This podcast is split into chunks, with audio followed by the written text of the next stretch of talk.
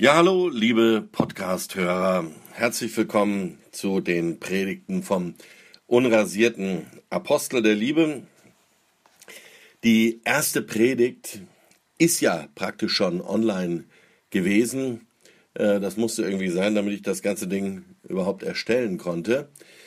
Damit ihr heute aber um 17.17 Uhr nicht leer ausgeht, gibt es einen ersten Zusatz zu dieser ersten Predigt, in der es ja um mein Schriftverständnis ging, äh, wie ich die Bibel sehe, wie ich die Bibel verstehe, wie ich an die Bibel herangehe und äh, wie ich aus dem Wort Gottes auf diese für manche manchmal merkwürdig erscheinenden ähm, Sichtweisen oder Verständnisweisen ähm, komme und was ich da so herauslese. Und ähm, der erste Zusatz, den ich für euch heute habe, der praktisch die erste Predigt ergänzt, ist aus einem Buch, einem wunderschönen Buch, das ich zusammen mit äh, Sandy Hoffmann geschrieben habe, ähm, im Aussaat Verlag erschienen, Elternratgeber Jugendsexualität von Blümchen und explodierenden Bienenmännern.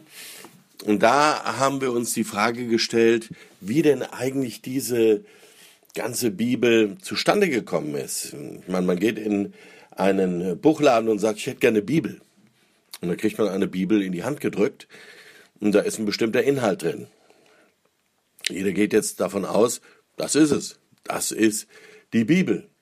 Aber wie kam es überhaupt zustande, dass das die Bibel ist? Und gibt es noch andere ähm, Zusammenstellungen, die sich auch Bibel nennen? Ähm, und dem sind wir in dem ersten Kapitel nachgegangen, das heißt mit dem göttlichen Navi unterwegs. Und da haben wir uns ähm, so äh, auf dem Hintergrund, dass da immer wieder Fragen äh, aufkommen, wie kann ich Gottes Willen herausfinden, wie kann ich Gottes Stimme hören, wo kann ich wichtige Bibelstellen finden und wie kann ich Alltagsfragen äh, beantworten mit der Bibel. Äh, sagt die Bibel bestimmte Dinge zu äh, Sexualität, zu Beziehungsführung und oder was auch immer. Und ausgehend von dem Bibelvers 2. Timotheus 3, Vers 16 und 17, wo es heißt, alle Schrift ist von Gott eingegeben und nützlich zur Lehre, zur Überführung, zur Zurechtweisung, zur Unterweisung in der Gerechtigkeit, damit der Mensch Gottes richtig sei, für jedes gute Werk ausgerüstet. Haben wir uns eben Gedanken gemacht, ähm, wie es zur Bibel überhaupt kam. Und wichtig erschien uns bei diesem Vers, dass es in Gottes Wort und bei seinem Willen immer um ein Ziel geht. Wer kein Ziel hat, der braucht auch keine Zurechtweisung. Und wer von dem Ziel nichts weiß, bei dem läuft jede Zurechtweisung ins Leere. Aber wer ein bestimmtes Ziel hat, für den ist eine Überführung von Verhaltensweisen, die ihn von seinem individuellen Ziel abhalten, enorm wichtig. Und das Ziel, sagt Paulus dem Teenager Timotheus, ist, dass man zu jedem guten Werk ausgerüstet ist. Und gut heißt dabei, dass es nützlich ist und dass es geeignet ist, um den Menschen zu seinem persönlichen Ziel zu führen. In diesem Sinne sind auch die göttlichen Rahmenbedingungen für Sexualität zu verstehen. Sie sollen dazu dienen, das Ziel einer erfüllten, glücklichen Sexualität zu erreichen. Außerdem geht es auch darum, mehr Gerechtigkeit Gottes in der Welt zu etablieren. Und wenn man sich auf diesen Weg begibt, dann wird relativ schnell klar, dass zum Beispiel frauenverachtende Texte von modernen Bands und Solisten nicht cool und auch nicht lustig sind, sondern der Ungerechtigkeit in der Welt weiteren Vorschub leisten. Und natürlich geht es nicht nur um solche Musik, sondern es geht auch um die Ungerechtigkeit der Ausbeutung der Frauen in der Sexindustrie. Es geht um Teenager-Schwangerschaften, bei denen der Junge sich ganz oft verabschiedet, sich ein schönes Leben macht und das Mädchen mit dem Kind im Alltag alleine lässt. Es geht auch um die Frage von Leben und Tod beim Thema Abtreibung. Zu all diesen Fragen ist das Wort Gottes ein Navigationssystem erster Güte, wenn man es auf sich einwirken lässt. Wenn man auf das Wort Gottes als Navigationssystem vertrauen möchte, erscheint es uns wichtig zu wissen, wie die Bibel, die wir heute im Buchladen kaufen, eigentlich entstanden ist. Darum möchten wir dir hier eine kleine Einführung in die Geschichte dieses großartigen Wortes geben. Das soll dir helfen, mit den Aussagen der Bibel zur Gestaltung deines Lebensalltags in einem wirklich göttlichen Sinn umzugehen. So, und dann äh, haben wir losgelegt äh, und haben in diesem Buch eben mal zusammengefasst, äh, wie diese ganze Geschichte zustande gekommen ist.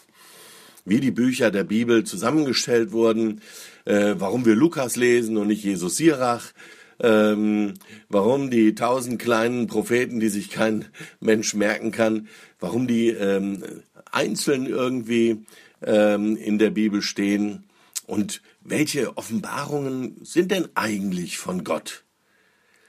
Warum gehören so spannend klingende Schriften wie das Thomas-Evangelium, die Petrus-Apokalypse, der Hirt des Hermas, die Himmelfahrt des Mose oder die beiden Clemensbriefe eigentlich nicht zur Bibel, jedenfalls nicht zu denen, die wir im Buchladen ausgehändigt bekommen.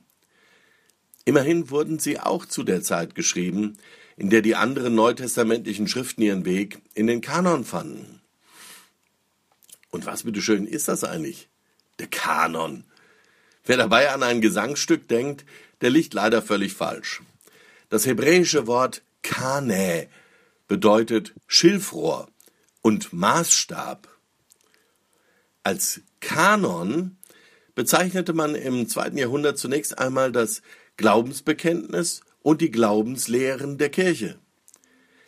Im Zusammenhang mit der Bibel versteht man aber seit dem vierten Jahrhundert unter dem Kanon eine vor allem für den Gebrauch im Gottesdienst als verbindlich anerkannte Auswahl von Schriften, also als ein Maßstab, einen Kane.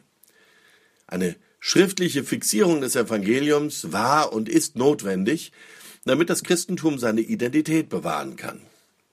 Nur so konnte das ursprüngliche Offenbarungszeugnis in möglichst reiner Form als Maßstab für die zukünftige Verkündigung und Lehre erhalten werden. Denn schon in dieser Zeit entstand auch ein zunehmender Wildwuchs an gefälschten Briefen und Evangelien. Darunter waren dann so Absonderlichkeiten wie ein angeblicher Briefwechsel, den Jesus selbst mit dem Fürsten der Stadt Edessa einem gewissen Abgar Uchomo geführt haben soll und dergleichen mehr. Es wurde also notwendig, diesen ausufernden Wildwuchs zu sichten und zu klären, welche Schriften man anerkennen konnte und welche man verwerfen musste. Die sogenannte Kanonisierung begann damit, dass seit etwa 50 oder 60 nach Christus Briefe der Apostel gesammelt und die Jesus-Tradition schriftlich fixiert wurden. Sie ging weiter mit der Frage, ob und wenn ja, welche jüdischen Schriften auch für die Christen verbindlich sein sollten. Außerdem war die Zeit um das Erscheinen des Gottessohnes auf Erden derart spirituell aufgeheizt, dass es eine schier unüberschaubare Flut von Voraussagen über die Endzeit, sogenannte Apokalypsen, gab. Welche Offenbarung war also von Gott? Diese Frage beschäftigte einige Teile der Kirche bis ins Mittelalter hinein. Was war also die Bibel, die Jesus las? Das war eine Frage, die man sich stellte. In diesem Prozess der Kanonisierung wurde jedenfalls aus der Bibel, einer Sammlung vieler Bücher, das eine für alle Christen verbindliche Wort Gottes. Dass die Bibel Jesu notwendigerweise auch die Bibel der Christenheit werden musste, war klar. Nur über die inhaltliche Abgrenzung ist sich die Christenheit bis heute nicht ganz einig. Die Sammlung der heiligen Schriften der jüdischen Bibel des ersten und zweiten Jahrhunderts enthielt zum Beispiel 24 Schriften. Die Septuaginta, die griechische Übersetzung des Alten Testaments, beinhaltete allerdings 47 Bücher. Die Jerusalemer Urgemeinde gab ihre führende Rolle in der christlichen Welt immer mehr an das römische Heidenchristentum ab Und als Folge davon wurde zunächst die Septuaginta mehr und mehr zur Bibel der Christen. Einige Jahrhunderte später legten sich dann aber die lutherischen und reformierten Kirchen für das Alte Testament wieder auf den kürzeren jüdischen Kanon fest, der aber nun die 39 Bücher enthielt, die uns heute, die uns bis heute weithin bekannt sind. Bei der Übersetzung ins Griechische waren nämlich einige Bücher geteilt worden und jeder der zwölf Propheten hatte sein eigenes Buch bekommen. Die orthodoxen Kirchen aber zählen bis heute zusätzlich noch andere Bücher dazu, wie das dritte Makkabäerbuch und in Äthiopien den Hirt des Hermas zum Beispiel. Die Kirche insgesamt war jedenfalls gut beraten, als sie die jüdische Bibel Jesu als Altes Testament der Christenheit beibehielt. Denn weder Jesu Verkündigung noch die Erlösungsbotschaft der Evangelien sind ohne weiteres verständlich, wenn man das Alte Testament nicht kennt. Auch die apostolischen Schriften von Jesus als dem auferstandenen Herrn und Christus wären schwer zu verstehen gewesen. Alle Kirchen sind sich aber einig über die 27 Schriften, die vom Kommen, Leben, Sterben und Auferstehen Jesu erzählen. Im Alten Testament ist man sich nicht so einig, aber das Neue Testament, da ist man sich einig. 27 Schriften erzählen vom Kommen, Leben, Sterben und Auferstehen Jesu und von der Sendung und dem Wirken der heiligen Ruach, formerly known as der Heilige Geist. Alle Kirchen sind sich ebenfalls darüber einig, dass 1. Korinther 15, die Verse 3 bis 8, der älteste Teil des Neuen Testaments ist und der wesentliche Kern der Botschaft Gottes an seine Menschen. Und da heißt es, zuerst habe ich euch weitergegeben, schreibt Paulus, was ich selbst empfangen habe. Christus ist für unsere Sünden gestorben. Das ist das Wichtigste. Und so steht es schon in der Heiligen Schrift. Er wurde begraben und am dritten Tag vom Tod auferweckt, wie es die Propheten angekündigt hatten. Als der Auferstandene hat er sich zuerst Petrus gezeigt und später den zwölf Aposteln. Dann haben ihn mehr als 500 Brüder zur gleichen Zeit gesehen, von denen die meisten noch heute leben, einige sind inzwischen gestorben.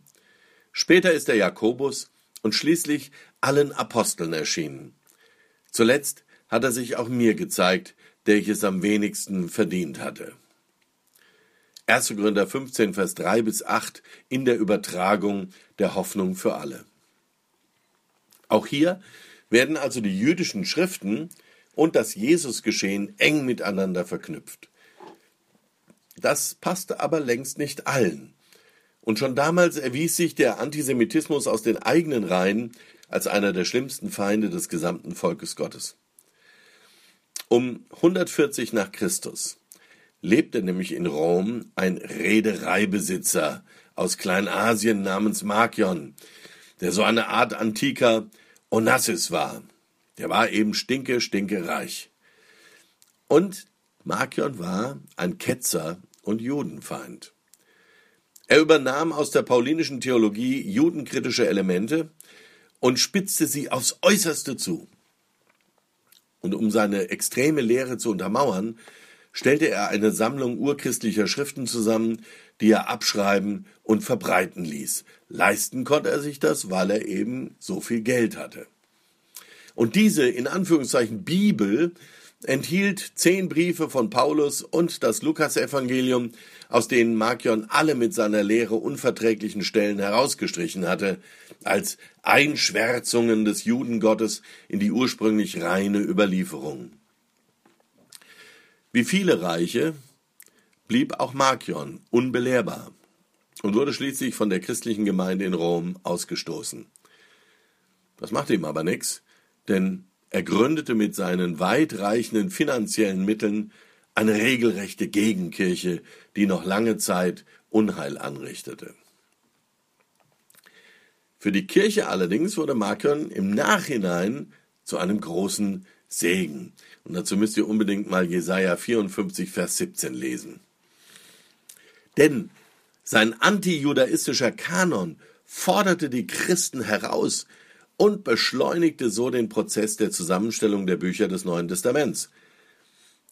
Eine ähnliche Wirkung hatten zum Beispiel der enthusiastische sogenannte Montanismus, eine andere Bewegung aus dieser Zeit, die auf die absolute Gültigkeit persönlicher geistlicher Eindrücke pochte, oder auch die weit verbreitete Lehre der Gnostiker, die sich auf dubiose apostolische Geheimtraditionen beriefen.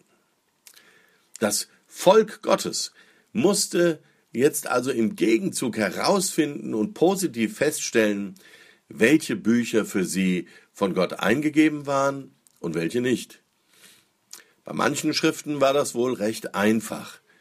Ihr göttlicher Charakter schien und scheint ganz offensichtlich. Schon unmittelbar nach ihrer ersten Niederschrift galten sie als maßgebende Autoritäten für Glaube und Leben der ganzen Kirche.